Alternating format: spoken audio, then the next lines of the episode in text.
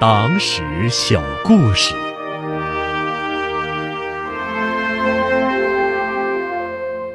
方志敏向往的生活是什么？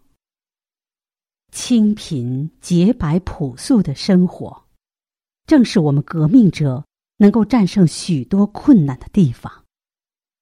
这是方志敏革命一生恪守的誓言。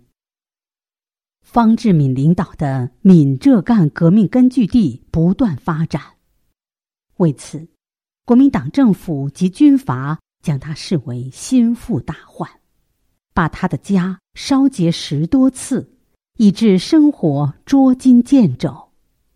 为改善生活，方志敏的婶婶曾带着他的母亲走了几十里山路，找到方志敏。希望他能拿点钱给母亲做条裤子，再帮婶婶们买点盐。方志敏看到饥寒交迫的母亲和婶婶，流下了眼泪。当方志敏的婶婶向他讨盐钱的时候，他回答说：“我管的花边不少，几十万、几百万也有，不过都是革命的花边，一个铜板。”也动不得。要是我拿革命的花边来给婶婶们买盐，这穷人的主席我还当得。方志敏保持着共产党人的政治本色和革命气节。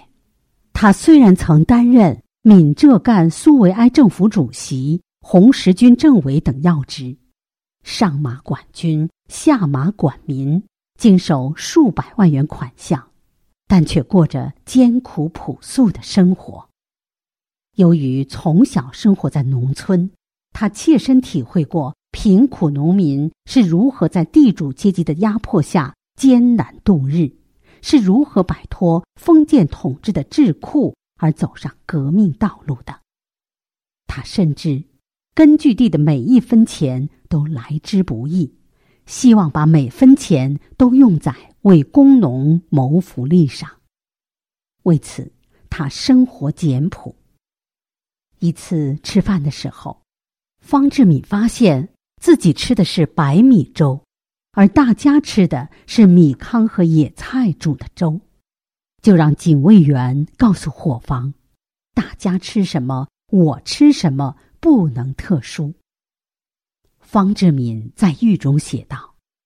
为了阶级和民族的解放，为着党的事业的成功，我毫不稀罕那华丽的大厦，却宁愿居住在卑陋潮湿的茅棚；不稀罕美味的西餐大菜，宁愿吞嚼刺口的包粟和菜根；不稀罕舒服柔软的钢丝床，宁愿睡在猪栏狗科室的住所。